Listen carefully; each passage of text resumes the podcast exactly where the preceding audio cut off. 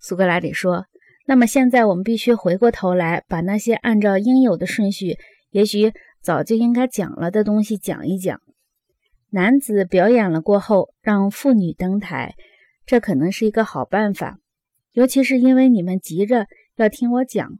对于像我们在前面说过的那样成长和教育出来的男子来说，我认为他们保有与使用孩子和妇女的唯一正确的方式。”应像我们在当初最开始讨论男子问题时建议的那样，你还记得那时我们曾竭力论证他们应做羊群的护卫者吗？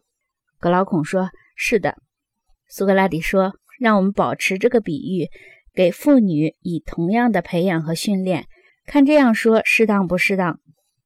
格劳孔说：“怎么个培养训练法？”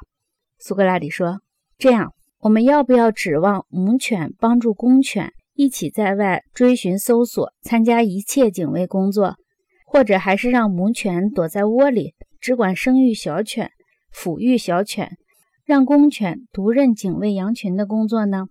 格劳孔说：“我们除了把母的警犬看作较弱者，公的看作较强者以外，应当一切工作大家同干。”苏格拉底说。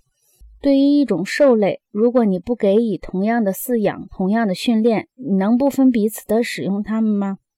格劳孔说：“不能。”苏格拉底说：“那么，如果我们不分彼此的使用女子，照使用男子那样，我们一定要先给女子以同样的教育。”格劳孔说：“是的。”苏格拉底说：“我们一向是用音乐和体操教育男子的。”格劳孔说：“是的。”苏格拉底说。